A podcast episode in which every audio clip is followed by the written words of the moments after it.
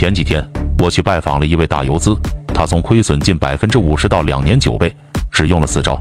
今天我要说的话，可能很多股民都不爱听，尤其是手里有十几只票的人。如果你能耐心听完，肯定让你少走几年弯路。点赞收藏，上干货。